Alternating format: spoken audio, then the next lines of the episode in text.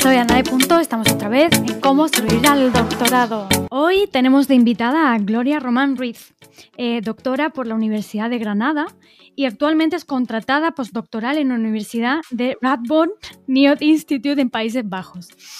Eh, ella ha realizado mm, varias estancias de investigación en la London School of Economics en Bristol y bueno, pues su línea de investigación se ha centrado en el estudio de la vida cotidiana durante la dictadura de Franco, un tema pues muy interesante, muy necesario también para, para la sociedad actual, ¿no? Y bueno, esta chica eh, tiene dos monografías, ¿verdad? Tiene Franquismo de carne y hueso, entre el consentimiento y las resistencias cotidianas, y Delinquir o morir, ¿verdad? Eh, ¿O me equivoco? Así es, Ana, muchas gracias por la presentación y muchas gracias por la invitación. Estoy encantada de participar en este podcast tan interesante y tan necesario. Y, sí, bueno, estoy muy contenta porque justo este año ha aparecido este libro en el que recojo pues, las principales conclusiones de mi tesis doctoral que, defendí en 2018 en la Universidad de Granada. Mm. Qué bien, tengo muchísimas ganas de leerlo, la verdad, a ver si puedo hacerme con, con una copia pronto. Bueno, Gloria, pues eh, hoy vamos a tratar juntas un tema muy interesante y muy necesario también, ¿no? que es el tema de, ser mujer en la academia. Eh, yo he tenido mi propia experiencia, eh, tú también, creo que todas las mujeres al final pues tenemos experiencias comunes ¿no? de discriminación, a veces mm, que pasan casi desapercibidas, pero que siempre está ahí, ¿no? de, ¿cómo se dice?, de, fondo. Eh, ¿Qué nos cuentas tú?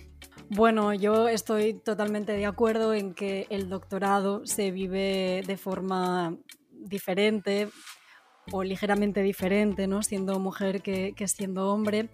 Por ejemplo, yo recuerdo que a la hora de, impartir en docencia, que es obligatorio en, en, España con los contratos de FPU del Ministerio, los contratos predoctorales, pues bueno, yo recuerdo que algunas veces sí que he sentido que por el hecho de ser mujer, ¿no? Y además joven, pues he tenido como que demostrar más, ¿no? Por ejemplo... Joven y guapa además, ¿eh? Cuidado. Que Gloria es súper guapa, aquí lo digo yo. Somos compañeras además de, universidad desde 2008. No, no y lo garantizo. Ana. Muchas gracias. Y lo garantizo. Por el piropo. Bueno, pues mm, como decía, mm, a la hora de dar clase a veces he sentido ¿no? como que he tenido que demostrar más y estoy pensando, por ejemplo, en algunos señores mayores, lógicamente no todos, ¿no? pero algunos señores mayores que suelen matricularse en carreras de humanidades, ¿no? como historia, que la, suelen cursar como, como hobby, ¿no? generalmente no, no tanto para ejercer. Y recuerdo en concreto el caso de uno de estos estudiantes que intentaba poco menos que, ponerme a prueba en, el aula, ¿no? haciéndome continuamente preguntas, a veces poco pertinentes, ¿no? interrumpiéndome y lo que era peor, completando la información que yo daba, ¿no? de una forma que a veces rozaba lo irrespetuoso. ¿no? Y además solía hacerlo generalmente con temas de historia mm, político-institucional, ¿no? de historia militar, que presuponía que yo iba a controlar menos. Y quizá no tanto con cuestiones más de historia social o cultural, de la vida cotidiana, ¿no? con las que quizá consideraba que podía sentirme más cómoda por ser más propios de mi sexo. Te quería preguntar, ¿tú crees que si tú hubieras sido chico, eh, dando la misma asignatura y el mismo contenido, hubiera ese hombre reaccionado igual? Pues mm, quizá, quizá no. Igual aquí podríamos preguntar a otros compañeros que, también le, le, diesen clase, ¿no? Pero es cierto que, yo a veces pues vivía las clases un poco como pues como que me estaban poniendo a prueba, ¿no? Como un poco como que me retaba.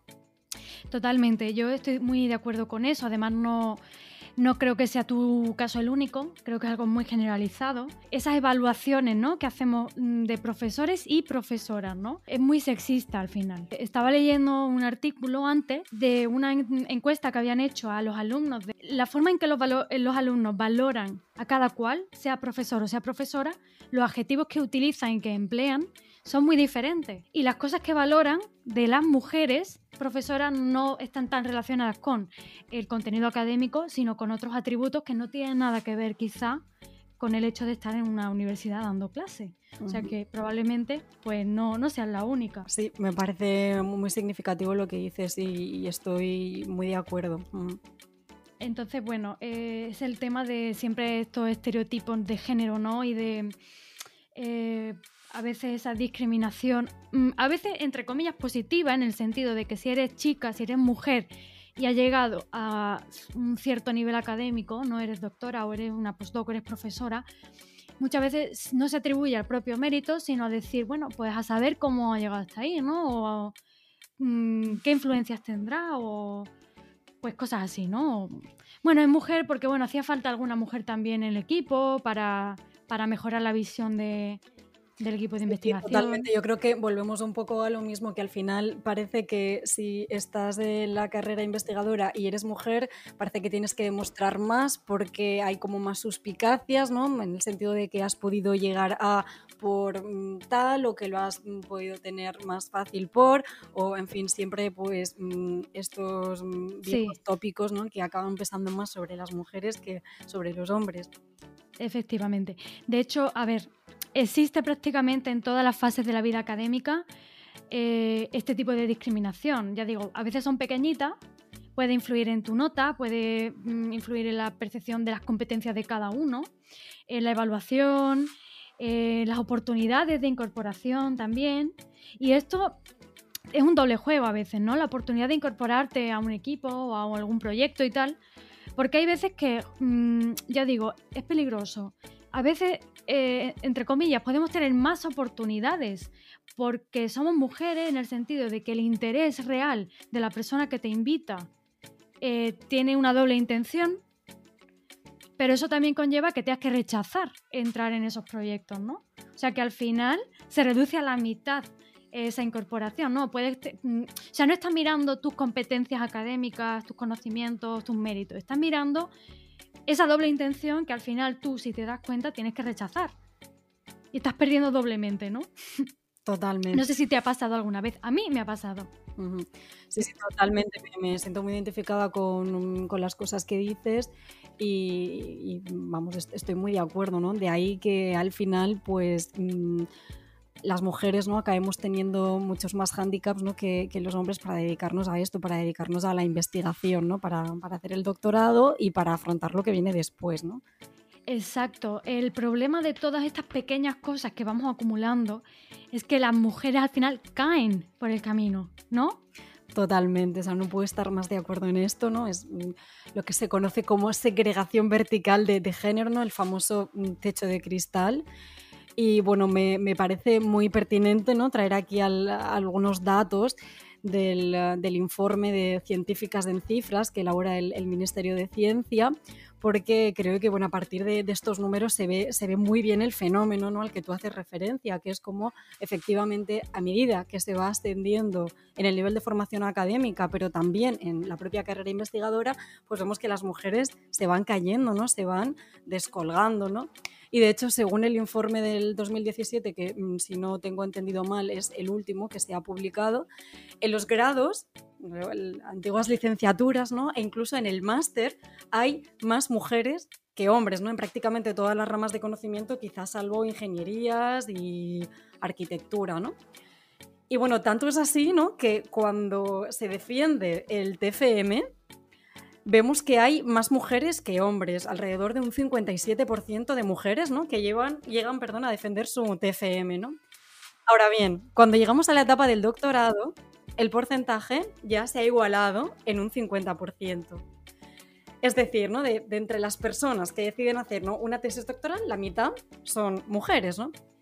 Hasta ahí todo bien, pero es que a partir de este momento, del momento en que se defiende la tesis, el porcentaje de mujeres que se dedican a investigación, ya sea como ayudantes doctoras, ya sea como, como contratadas, ya sea como titulares, no hace más que, que, decrecer, ¿no? Y se va cayendo y desplomando hasta un 21% al llegar al rango de catedráticos, ¿no? Exacto. Es decir, un 79% de los catedráticos de las universidades públicas ahora mismo son hombres.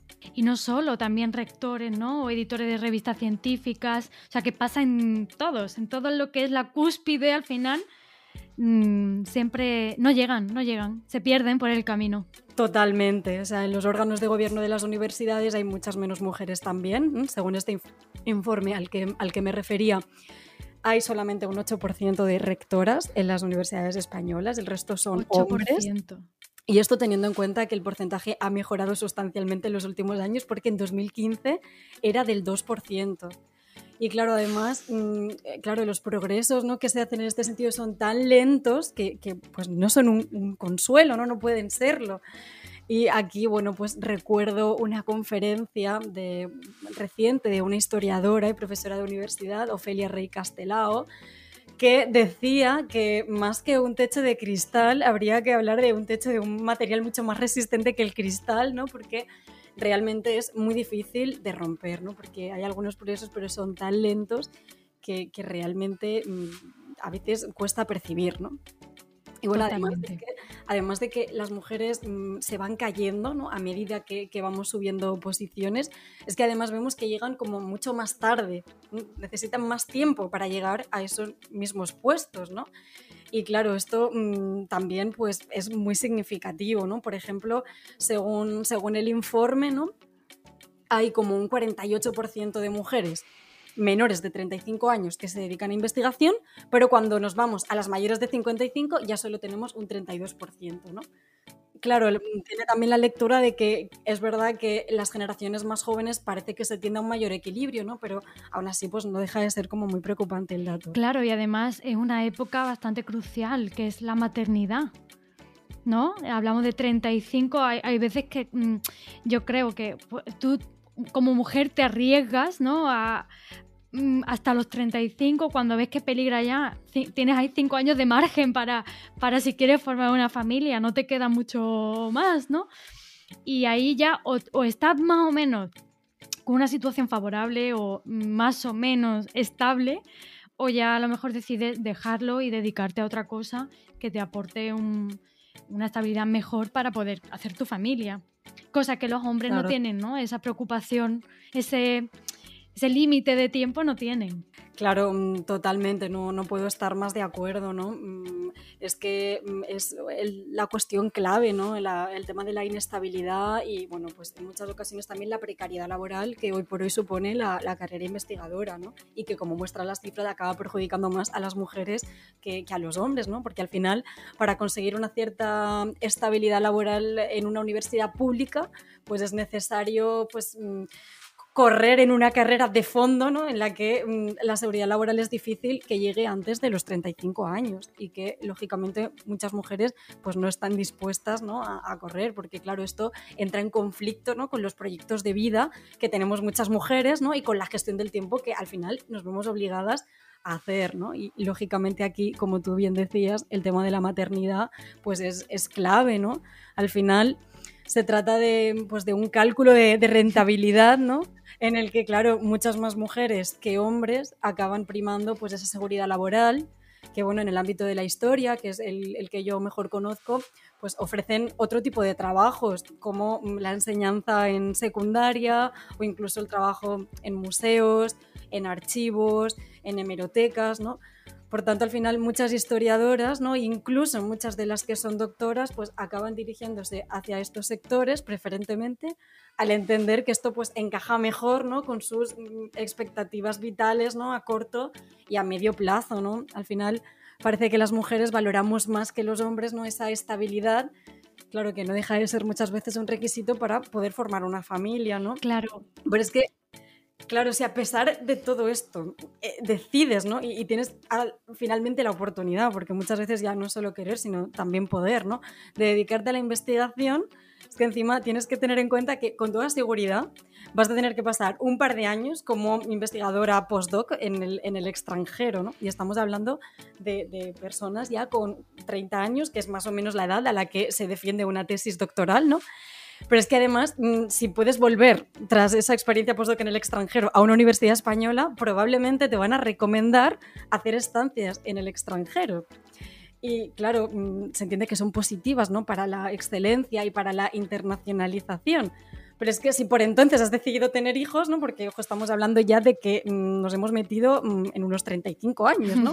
Pues claro, parece lógico pensar que, claro, esta posibilidad, pues lo es menos, ¿no? O lo va a ser más difícil para las mujeres. Y además también el mundo académico te impide tomarte un respiro, ¿no? Es como esa carrera de fondo que no puedes parar, como te salga un momento, es muy difícil volver a meter la cabeza, ¿o no?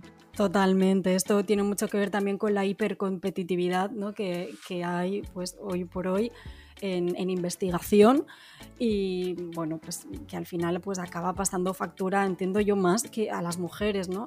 Y, bueno, en, en, las áreas más competitivas, como creo que son muchas de las de humanidades, ¿no? Donde las opciones laborales para los doctores y las doctoras, ¿no? No son tantas como en áreas mm, tecnológicas o como en ingenierías, ¿no? Pues al final estos desequilibrios, ¿no? Pueden sentirse incluso más. Totalmente. Mm, efectivamente no, no te puedes permitir parar porque entonces te, te descuelgas Y, te quedas desventaja, ¿no? Es como muy exigente.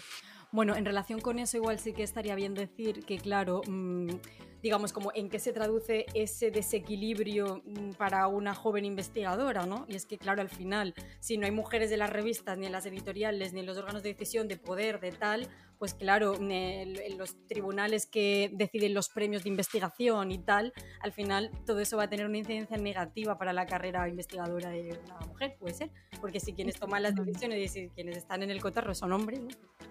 Al final siempre el, sistema siempre está eh, dirigido por y para ellos. Como que tiene ese sesgo no masculino, entonces... Efectivamente, pero en parte es normal que no haya muchos cambios, por ejemplo, que tengan en cuenta temas como la maternidad, ¿vale? Por ejemplo, porque mm, una persona o alguien que no lo viva, pues tampoco cae a lo mejor en ese tema, ¿no? No lo vive en su propia piel, no tiene la necesidad de cambiarlo. Claro, total, es lo de siempre. Si quienes hacen las leyes y quienes tal son hombres, pues todo va a tener ese sesgo. Los que están arriba son hombres, exactamente no tienen esa necesidad. Por eso es este podcast del doctorado es como la gente que no ha hecho un doctorado no sabe las necesidades de las personas que hacen un doctorado. Pues es exactamente lo mismo. Si las que estuvieran en la cúspide académica en mayoría fueran mujeres, seguro que había más facilidad para que las mujeres a los 35 años no tuvieran esa, entre comillas, obligación de elegir entre familia o academia. Total. Y podemos enlazar esto con algunas de las cosas que se podrían hacer o mejorar para reducir los desequilibrios, ¿no? Pues como el tema de conciliación y tal. algunas cosas que se han hecho, porque es cierto que hay algunas cosas, pero que mm, no son suficientes. Recuerdo que, que, Rey Castelao ¿no? apuntaba también en aquella, en aquella intervención ¿no? que, claro, mm, las investigadoras al final tienen mucha menor presencia institucional ¿no? y esto se traduce también en un menor poder académico. Claro, son muchas menos las mujeres que, forman parte de los ámbitos de, decisión. estoy pensando, por ejemplo, en el caso de la Real Academia de la Historia, que es abrumadoramente masculina, ¿no? Y claro, ¿en qué se traduce mm. todo esto? Pues bueno, pues al final probablemente ¿no? las carreras investigadoras de las mujeres pues van a tener más obstáculos ¿no? y más trabas para mm, prosperar en un ámbito pues mm, mayoritariamente pues mm, controlado formado por, por, hombres, ¿no? Porque pues, las decisiones van a tener normalmente ese sesgo masculino. Sí, está hecho por y para hombres. Claro, totalmente, porque al final un poco las opciones ¿no? para reducir estos desequilibrios tienen que ver con mejorar las condiciones laborales del personal docente e investigador en general, pero de las mujeres en particular. Y aquí sería súper importante el tema de la conciliación, ¿no? que, que sea una, una realidad, que, que, la conciliación pues, pues se, se, haga realidad, ¿no? Y, y, esto pues va como muy lentamente en todos los ámbitos y, y también las, en las universidades, que en este sentido pues creo que no, que no, son que no son diferentes, no son una excepción. Entonces, para que la carrera investigadora sea atractiva también para las mujeres, creo que habría que tirar por aquí, pero claro, hoy por hoy pues sigue siendo complicado por lo que comentábamos, ¿no? Y bueno, es cierto que se han hecho algunas cosas, por ejemplo, estoy pensando en algunas convocatorias postdoctorales, que es verdad que reconocen descuentos ¿no? de como hasta un año por bajas de maternidad. Si, por ejemplo, tú tienes que contar los años que han pasado desde que leíste la tesis para poder solicitar esa convocatoria, si has estado de baja por maternidad, pues te descuentan un año, ¿no? Este tipo de cosas, o bueno, pues la, la ley Ya que lo han mencionado, eh, voy a contar un caso que pasó en mi universidad napolitana con una compañera durante el recorrido de doctorado, creo que era su segundo año, se quedó embarazada y al final le metieron muchísima presión para que renunciase al doctorado. Esto suena como una anécdota, pero es real. Esta persona yo la conozco. Claro, totalmente. Porque no, estas es cosas muy pasan. compatibilizar una carrera tan exigente, no tan competitiva, que como decíamos, no, no admite respiros ni descansos con el tiempo que exige pues, la maternidad. Entonces, mm, ahí yo creo está pues la, la clave de, de, este problema, porque al final pues es un problema que las mujeres estén infrarrepresentadas en, en todos estos ámbitos de, de, la investigación y que no solo el profesorado o mm, los órganos de gobierno, es revistas, eh, consejos editoriales. Mm, entonces, claro. Es muy, muy difícil, ¿no? Eh, como decíamos, eh, esta discriminación está un poco encubierta, ¿no? Es como que, bueno, sí, no, cada vez hay más mujeres. Sí, hay más mujeres, pero ¿en qué etapa y dónde? ¿No? En cuánto poder tienen ellas dentro de la academia.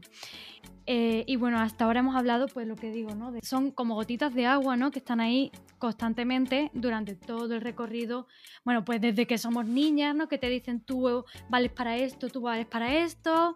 Y así todo el rato, ¿no? Desde que estamos ahí. Pero no hemos hablado todavía de un tema súper importante que sigue ocurriendo, que es el acoso sexual. Porque ocurre también a pequeña escala y a gran escala, desde esos comentarios sexistas de los que hemos hablado antes.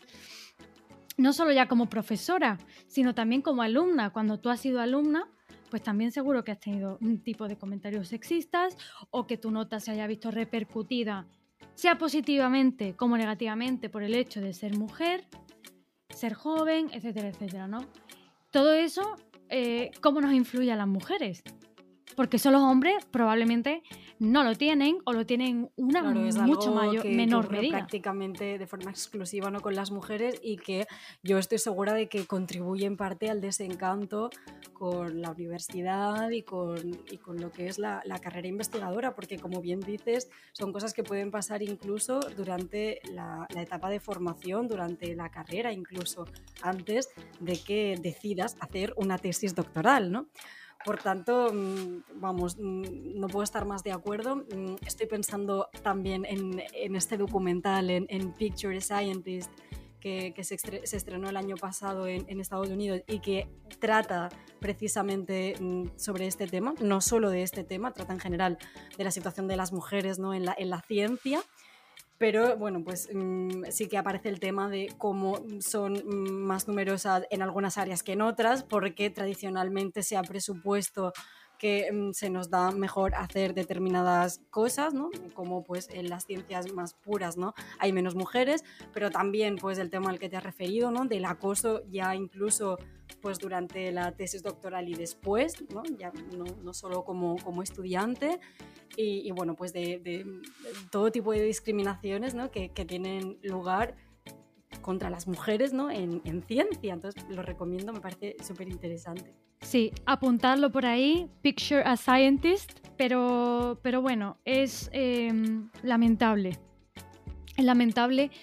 Eh, ya digo, yo he tenido contacto con, la, con el mundo académico tanto en Italia como en España y aunque parece que, bueno, no sé, por, por estereotipo, podría parecer que en el sur de Italia casi que iba a ser peor, ¿no? El tema, ese tipo de, de acoso, ¿no? Que al final, bueno, pues el acoso es encubierto, ¿no? Y que, que, podemos sufrir en el mundo académico. Me ha pasado tanto en Italia como en Madrid, como en España. Bueno, en Madrid y en Granada y a mí personalmente me ha ocurrido. Y me ha sorprendido mucho más en el ámbito en el que yo estaba. Y también de qué personas, ¿no? Y ah, de qué nivel de poder y de reconocimiento académico. Sí, en muchas de las cosas que, que comentas me, me, siento identificada también y eh, la verdad que al final lo que más sorprende ¿no? es que este tipo de, de prácticas, que es verdad pues que mm, están en, en, prácticamente todos los sectores laborales, ¿no? pasen en concreto pues en el de investigación, ¿no? que pasen en las universidades, ¿no? En las que presuponemos ¿no? que hay pues, pues menos... Mmm, pues, que presuponemos que deberían pasar en menor medida, ¿no? Este tipo de cosas. Entonces eso es como al final lo, lo, más llamativo, ¿no? Y es otra de las cosas que al final contribuye a que las mujeres pues se vayan cayendo, ¿no? Claro, realmente eh, es sorprendente, pero casi peor, porque es como de puertas hacia adentro, ¿no? Al. Y hay veces que incluso tus propias compañeras o compañeros pueden contribuir en ese tipo de acoso, ¿no? Sí, esto tiene mucho que ver también con las suspicacias, esas de las que hablábamos antes, ¿no? que al final con lo difícil ¿no? que lo tiene una mujer para prosperar dentro de la academia, al final si lo acaba consiguiendo es probable que pesen sobre ella más sospechas ¿no? de las que podrían pesar sobre un hombre. ¿no? Esto al final pues, está muy relacionado con lo que estás diciendo, con lo cual que en ese terreno hay mucho por hacer. Es verdad que bueno, se, se ha avanzado un poco, ¿no? que algunas universidades pues sí que tienen, tienen mecanismos y tienen protocolos ¿no? contra, contra el ¿no? Y que afortunadamente, pues lógicamente estas prácticas, ¿no? Son, son denunciables, se pueden atajar por ahí, pero pues no deja de ser cierto que hay muchísimo mm, por hacer porque es un problema que, que afecta pues casi de forma exclusiva, ¿no? A, a, las mujeres, con lo cual pues es otro de los hándicaps ¿no?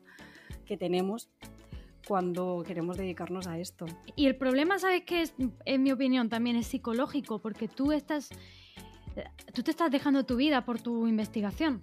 Claro, es justo lo que iba a decir, ¿no? Que al final te das cuenta que llevar a buen puerto la tesis doctoral, ¿no? Con el esfuerzo ¿no? tan inmenso que eso requiere, pues eh, implica lidiar con otro tipo de cuestiones y de problemas y de situaciones que poco o nada tienen que ver con lo académico.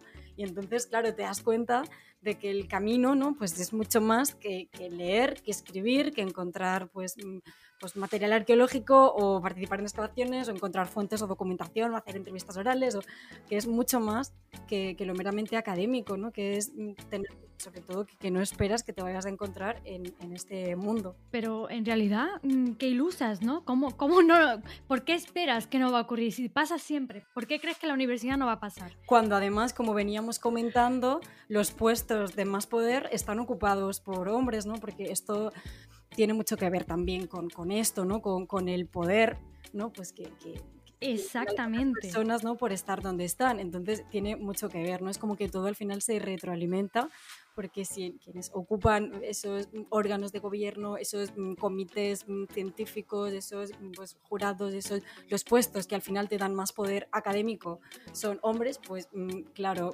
es más difícil ¿no? atajar este tipo de, de comportamientos poco éticos, ¿no? de prácticas, pues que, directamente pues, son denunciables. ¿no? Claro, pero ¿quién lo denuncia? Desde fuera sí, pero cuando tú estás súper metido en tu investigación, que estás como en una supervivencia, Mm, de, tener que, que, hacer una tesis doctoral, ¿no? Con todo el trabajo que conlleva, la presión que conlleva de publicaciones, de entregas. Es un problema que tú no puedes hacerte cargo de él y lo vas a intentar sobrellevar como puedas, pero no te vas a poner a denunciar porque es que además está en juego tu éxito académico al cual le has dedicado toda tu vida prácticamente. Claro, lógicamente mm, la doctoranda en este caso pues está en una situación de, de mayor vulnerabilidad y, y, precisamente pues de eso pues mmm, se, se, aprovechan, ¿no? Mm. Exactamente, que al final eh, para, para, hacer algo así pues necesitas pruebas, necesitas cosas que normalmente eh, no hay, porque como digo se hace todo de puertas para adentro o en un modo en el que al final no te puedes casi defender, ¿no? Porque como es un sistema, es muy difícil, porque al final estás muy aislada, estás muy sola. Bueno, no sé si alguien que nos esté escuchando eh, ha tenido alguna experiencia de este tipo, ¿no? Pero Totalmente, me imagino que sí. invisibles que, que, habría que visibilizar, ¿no? También otro de los problemas que hay en, en las universidades españolas, ¿no? en, la, en, la, academia en general, que afecta sí. a, a, las mujeres. Claro, yo al final diría que mmm, todo esto que hemos estado comentando pues pasa a la hora de, de llevar a buen puerto la tesis doctoral, ¿no? de, concluirla con, éxito, ¿no? porque es un proceso muy duro, ¿no? como tú has venido señalando en episodios anteriores de, del podcast, ¿no? en el que tanto se sufre, ¿no? con muchos episodios de ansiedad, de estrés, ¿no? incluso de, de depresión, ¿no? y que claro puede acabar siendo más amargo para las mujeres. Al final las mujeres ven menos recompensado ¿no? ese esfuerzo tan, tan, grande porque en mayor medida que los hombres pues acaban dedicándose a una actividad distinta de, de, aquella para la que se han estado formando durante al menos cuatro años y a la que han estado dedicando pues tanto tiempo y tanto esfuerzo. ¿no? Entonces, claro, en términos de expectativas, ¿no? Es como un, un golpe, pues, un golpe de realidad más duro. Muy duro. Son muchas más las mujeres ¿no? que al final no pueden seguir en esto. ¿no? Entonces, claro, esto de, lo de las expectativas ¿no? de poder continuar en, en, la carrera investigadora, entiendo que son peores para las mujeres. Bueno, y los datos ¿no? así, lo, así lo dicen. Pues subrayar que, que al final esto es un problema ¿no? para, para la soci como sociedad en general y para la ciencia en, en, particular, ¿no? porque, porque de esta forma pues, dejan de enriquecerse. ¿no? Entonces, es un problema sobre el que, el que deberíamos reflexionar, ¿no? el que haya menos mujeres en ciencia que, que, hombres ¿no? y todo lo que ello supone. Bueno, Gloria, pues vamos a ir terminando. Eh, en general, pues vamos a dejarlo así. Así que bueno, ¿se te ocurre alguna manera de, de mejorar esto o de apoyar a alguien que, que pueda estar ahora mismo sufriendo por algo así? Bueno, pues mmm, me parece de difícil solución a corto plazo, ¿no? Me parece complicado, ¿no? Como comentaba, luego. creo que al final la solución pasa por mejorar las condiciones laborales, ¿no? Y hacer de esto algo más atractivo para todos y sobre todo, pues por apostar por más políticas que garanticen la, la conciliación, ¿no? Para que no sea una incompatibilidad para las mujeres, ¿no? El dedicarse a la ciencia y poder formar una familia, ¿no? Y es verdad que aunque se han hecho cosas, pues parece estar todo lejos de, ser suficiente, ¿no? Y de garantizar ese equilibrio que me parece tan deseable. Claro que sí. Así que nada, mandamos nuestro mayor ánimo a todas esas mujeres investigadoras, ¿no? Sí, que yo les diría que, bueno, pues el camino es bastante duro, pero bueno, que también puede ser muy satisfactorio y que, bueno, pues que, que persistan y, bueno, pues que, que, al final se puede ¿no? conseguir, que se puede, nos podemos dedicar a esto también con éxito, así que mucho ánimo a todas las doctorandas. Mucho ánimo a, a, todas, sí, sí, sí. Muy bien, Gloria, pues nada, eh, no os perdáis su libro, por favor. Repíteme tu título, por favor. ¿Era? Franquismo de carne y hueso, entre el consentimiento y las resistencias cotidianas. Pues ya sabéis, leeroslo. Yo estoy deseando tener una copia firmada por ti. Ojalá pronto la pandemia nos, nos deje. Nos permita, nos permita ese café con libro. Muchísimas gracias, Gloria, por estar hoy aquí y por tu intervención. Eh, gracias a vosotros que nos estáis oyendo. Si tenéis alguna cosa que añadir, sobre todo mujeres, pues ya sabéis dónde encontrarme en anae. en Instagram o en eh, mi página web anae.home.blog. De verdad que os leo y me encantan vuestros mensajes. Un abrazo muy fuerte a todos. Hasta la próxima.